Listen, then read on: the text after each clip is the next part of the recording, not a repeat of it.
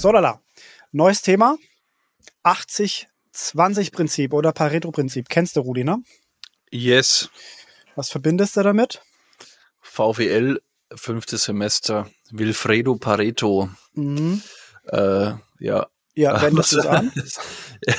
Wie man es anwendet. Man kennt ja die 80-20-Regel, Ja. salopp gesprochen. Ähm, es gibt viele, die tatsächlich irgendwie, glaube ich, gar nicht wissen, was es bedeutet, woher es kommt, aber ich Ja. glaube, du bringst heute ein bisschen Licht ins Dunkel. Ja, nee, also über die Historie eigentlich wollte ich jetzt weniger reden. Vielleicht kannst du da noch was sagen. Ich wollte einfach über die Anwendung sprechen tatsächlich. Das meine ich. Ähm, mich nervt nämlich unfassbar, dass man das so oft gesagt bekommt oder im, im, im Alltag vielleicht auch Leuten sagt und erklärt und probiert irgendwie ihnen das näher zu bringen. Aber es wird meiner Meinung nach häufig einfach nur inflationär verwendet und missbraucht. Ja. Und ähm, wichtiger ist mir eigentlich den Leuten beizubringen, wie sollten sie es verstehen? Also wie sollten sie es wirklich nutzen? mhm. Ja? Weil es gibt so viele Leute da draußen, die werden sich jetzt gleich sowas von angesprochen fühlen und müssen das eigentlich jetzt seit fünfmal anhören, bis es wirklich auch umsetzen. Lass uns mal Bin einfach gespannt, reingehen. ja. 80-20-Prinzip heißt ja, man kann mit 20 Prozent seiner zur Verfügung stehenden Zeit 80 Prozent der Aufgabe lösen. Ja, und umgekehrt würde man für die letzten 20 Prozent der Aufgabe, um die Aufgabe perfetto abzuschließen, quasi mit eins mit Stern und fünf Bussi-Aufkleber, würde man nochmal weitere 80 Prozent seiner Arbeitszeit benötigen. Ja, Na, dann hat man nämlich 100, 100. So. yes. Jetzt fühlen sich natürlich alle, die einen neurotischen Perfektionismus in sich haben, und ist, sind sehr viele da draußen, angesprochen und sagen, boah, ich gebe aber keine Arbeit ab, die nicht 100 Prozent ist. So. Diese Leute müssen lernen, richtig einzusortieren, welche Arbeit ist gut. Mhm. Heißt konkret da draußen, wenn ihr zum Beispiel eine Aufgabe, eine Arbeit für einen Kunden durchführt zum Beispiel, dann ist immer die Frage wichtig, was bringt dem Kunden etwas und nicht was, mit was seid ihr zufrieden. Mhm. Total schwierig, weil man denkt dann, man bescheißt den Kunden, aber das tut man nicht. Der Kunde ist sehr wahrscheinlich schon mit viel weniger Aufwand zufrieden, als ihr reinstecken wollt. Ja. So.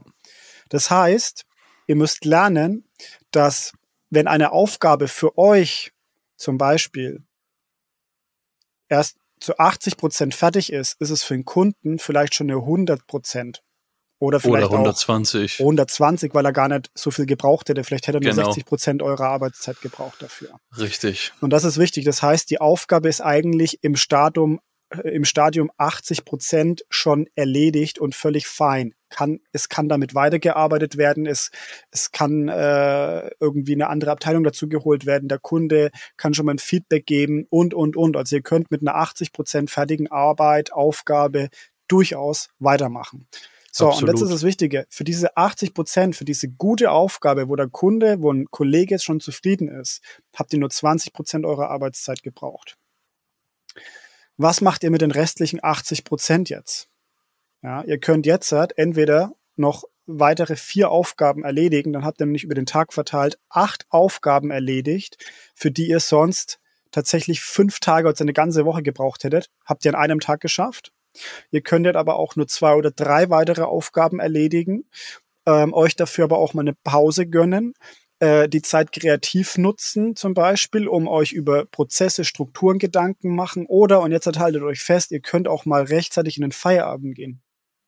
Das ist tatsächlich manchmal auch so ein, so ein Punkt, den man wirklich auch ansprechen muss. Man muss auch mal Mhm. sagen, Leute, wenn ihr es immer übertreibt, wenn ihr immer diese 100% anstrebt und eure Arbeitszeit einfach damit verballert und am Ende dann aber noch Aufgaben liegen bleiben, die vielleicht B- oder C-Aufgaben wären, dann wundert es mich nicht, dass ihr nicht Feierabend machen könnt, dass ihr immer Ja. Überstunden aufbaut und so weiter.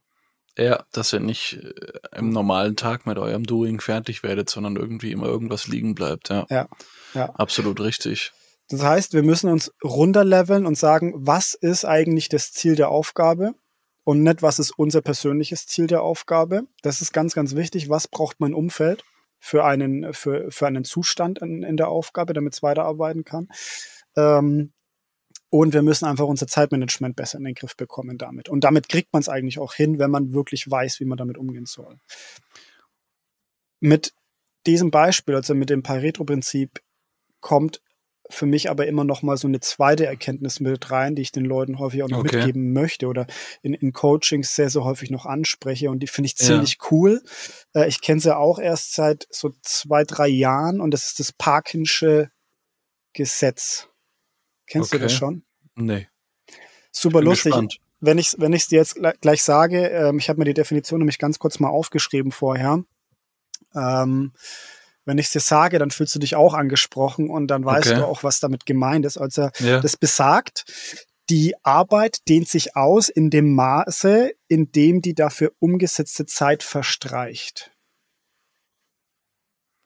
Muss man ein bisschen nachdenken, aber das heißt, ähm, je mehr Zeit du für eine Aufgabe hast, desto länger schiebst du die Aufgabe auf und ähm, dadurch entsteht für dich aber mehr Aufwand. Also du hast quasi mehr getan, obwohl du nichts getan hast. Also es ist ein bisschen so die Aufschieberitis, ja, die, die die Leute so haben. Oh, ich habe ja fünf Wochen Zeit, dann, dann warte ich mal noch vier Wochen, bis ich mit der Aufgabe anfange. Ähm, aber in den anderen, in diesen verstreichenden vier Wochen hast du dich mit der Aufgabe schon beschäftigt.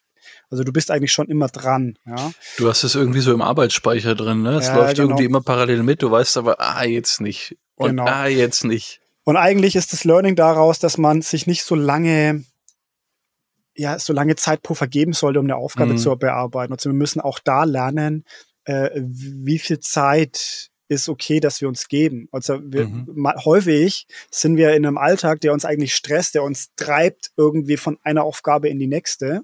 Mhm. Ja, also viele Chefs verlangen das, viele Führungskräfte verlangen das, wir verlangen das vielleicht von uns auch. Mhm. Aber im Umkehrschluss alles, was wir dann probieren zu tun, ist uns Freiraum irgendwie zu schaffen, indem wir dann Aufgaben überlang definieren und sagen, oh, das, was ich eigentlich heute geschafft hätte, mache ich mal lieber bis zum Ende der Woche oder vielleicht erst Abgabe nächste Woche, weil wer weiß, was da noch kommt.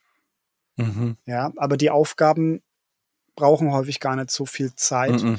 Und ähm, das Parkinson'sche Gesetz ist das Ganze. Also äh, gehört für mich ein bisschen damit rein, weil die Leute, die mit dem 80-20-Thema strugglen, äh, neurotische Perfektionisten zum Beispiel, die haben auch ein Thema mit dieser, mit diesem Parkinson'schen Gesetz, dass sie Aufgaben eben lang rausziehen, weil sie vielleicht auch meinen, sie brauchen die Zeit, weil sie ja, ja. noch an dieses und jenes denken müssen und das, das, das, das i-Tüpfelchen fehlt noch, ne, so, genau.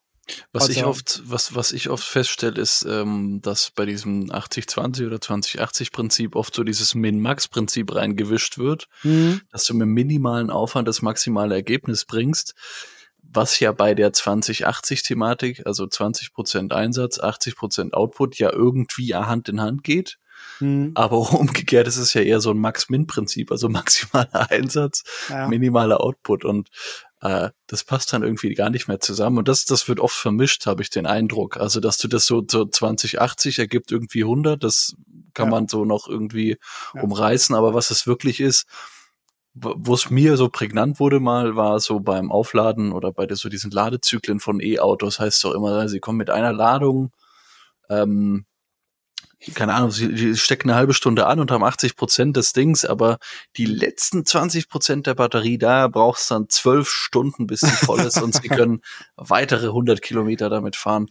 Also ja. keine Kritik jetzt für E-Autos, es ist einfach nur so, dass dieses 80-20-Prinzip äh, kommt da, finde ich, auch ganz häufig vor. Hm. Und wie du es vorhin so schön beschrieben hast, dieser iterative Ansatz, gerade auch im Projektmanagement, aber gerade auch bei diesen, bei diesen, ich nenne es mal, eigenen To-Do-Listen, ist ja, dass du machst dir immer, was weiß ich nicht für Gedanken, was der andere will und wie perfekt es sein muss und welches Stadium es haben schon muss, äh, beim ersten Treffen schon. Ja. Und dann merkst du aber, ja, okay, gut, ich bin viel zu weit und dann auch wahrscheinlich viel zu weit in diese eine Richtung, obwohl es ja eigentlich da lang gehen sollen. Ja, ja. Und oder stell dir mal vor, wie viele Leute da draußen erstellen tagtäglich irgendwelche Präsentationen oder machen sich Gedanken, wie sie es dem Chef noch schöner und anschaulicher machen. Das müssten sie gar nicht. Einfach kommunizieren, basic kommunizieren. Ja.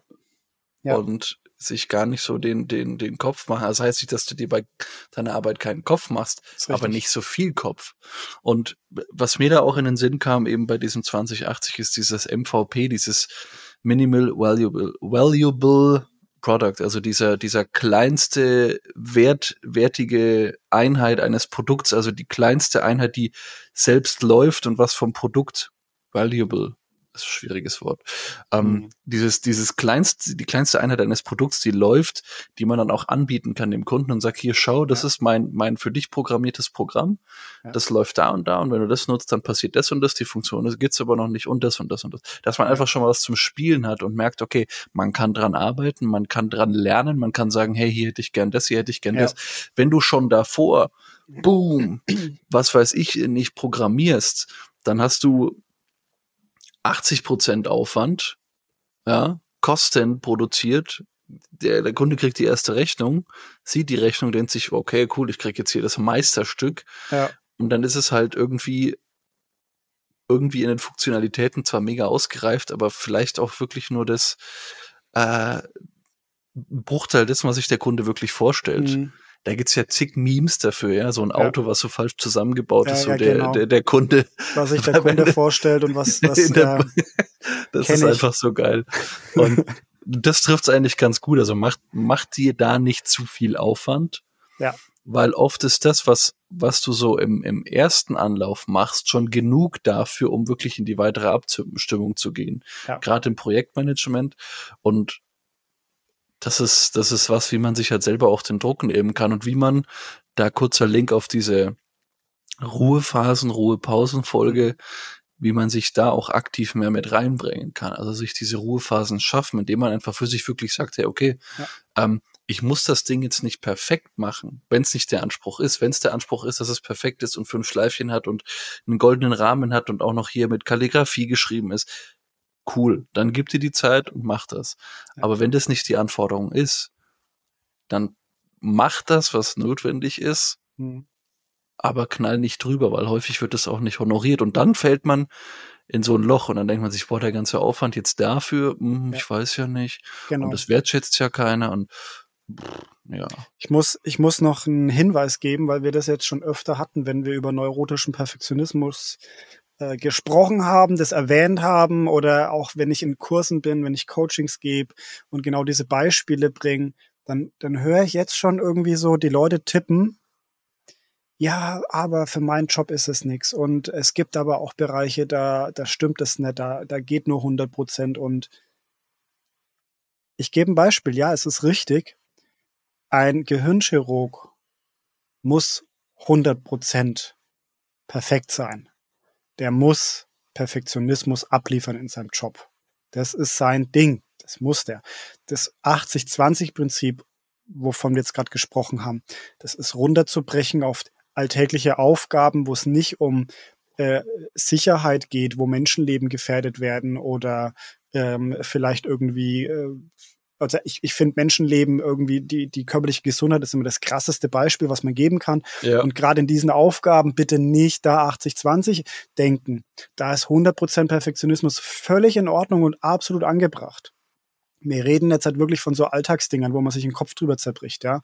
Äh, welche Präsentation wann mache ich die, wie mache ich die, ähm, irgendwelche Teamarbeiten und so weiter. Also es ja. gibt wirklich genug Beispiele aus eurem Alltag, wo 80-20 absolut gerechtfertigt ist und wo ihr euch mal drüber Gedanken machen solltet. Ja, es gibt auch diesen Spruch, den sage ich auch immer wieder: Max einfach und Max einfach. Ja, also mach es einfach und fang an. Ja, fang erst mal an damit. Das sind ja häufig dann schon die 80 Prozent, die gebraucht werden, um überhaupt voranzukommen. Und das meinen wir damit. Ja, deswegen ähm, alle, die jetzt halt aufschreien und sagen, ah, stimmt nicht, ist falsch. Ich hoffe, ihr habt es damit auch verstanden. Auch ein langer Weg beginnt mit dem ersten Schritt. Genau. Und einfach machen, und ich hatte es jetzt öfter schon angesprochen, dieser iterative Ansatz, wirklich, wenn es so diese Meilenstein-Thematik im Projektmanagement geht, dafür ist es einfach perfekt, weil yes. du hast, du kannst viel mehr schaffen, wenn du einfach diese, diese 20-80-Regel befolgst und machst dich dabei auch nicht mega kaputt. Das, darum geht's ja. Ja, und das, wie der Alex richtig sagt, es geht nicht darum, das wirklich in, in jedem Job und überhaupt und überall hinzubekommen, ja. Also mhm. Äh, Zuneigung zu Kind, Partner ist da natürlich äh, aus meiner Sicht ausgenommen, weil das sollte jetzt nicht irgendwie aus einem wirtschaftlichen, äh, sozioökonomischen Prinzip heraus geschehen. Kann alles oh, sein. Da, lass uns da mal ganz kurz noch einsteigen. Also auch im Privaten kann man das einsetzen, weil häufig ja, ist, ja, ist ja die Frage, was erwarten andere von, von mir, nicht das, was ich denke, dass andere von mir erwarten. Also vielleicht reicht's, wenn ihr wirklich mal ernsthaft eurem Partner, eurer Partnerin beim Abendessen zehn Minuten zuhört ja, und wirklich aktiv am Gespräch teilnimmt, das sind ja häufig schon mal äh, 80 Prozent des Gesprächs, ja, äh, und da fühlen die Leute sich schon mal abgeholt, statt dass ihr, dass ihr denkt, ihr müsst irgendwie jetzt das ganze Wochenende immer ähm, äh, aneinander kleben und so weiter. Also häufig ist so, so kleine Dosen mit mehr Bewusstheit ja. wertvoller und bringt mehr als dass man sagt, Zeit. okay, alle halbe Jahr gehen wir ein komplettes Wochenende in die Berge, sperren uns ein und, und sitzen uns gegenüber und starren uns an und, und erzählen uns alles, was uns bis dahin eingefallen ist. Bringt's ja nicht. Eher Quantität vor Qualität, absolut mhm. richtig. Also sehr, sehr schönes Beispiel auch mit der Bewusstheit und dem Bewusstsein. Also macht euch bewusst, äh, wo es Sinn macht, bewusst drauf zu achten und genau. bewusst im Moment zu sein und bewusst auch seine, seine Aktivität und seinen Hirnschmalz und seine Körner reinzugeben und wo halt nicht. Und ich ja. glaube, dieses Spiel mit den 2080 ist, ist eigentlich wirklich perfekt, weil du dir die dir immer wieder vor Augen führen kannst, okay, rentiert sich das jetzt? Und dieses Rentieren kannst du ja in jedem Moment selber entscheiden. Und das ja. ist das Schöne. Genau. Und da einfach in diesem Bewusstsein ranzugehen, das ist einfach, glaube ich, auch jetzt so ein bisschen mit dieses, was hier aus der Folge mitgegeben werden kann und soll. Absolut. Perfekt. Merci. Cooles Thema. Wie immer, Ihr seid herzlich eingeladen, uns Kommentare zu schicken, eure Fragen zu schicken, wenn ihr, wenn ihr zu dem Thema was habt.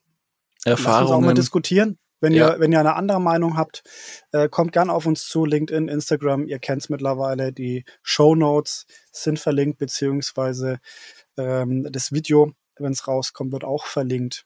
Ja, wir freuen uns auf euch.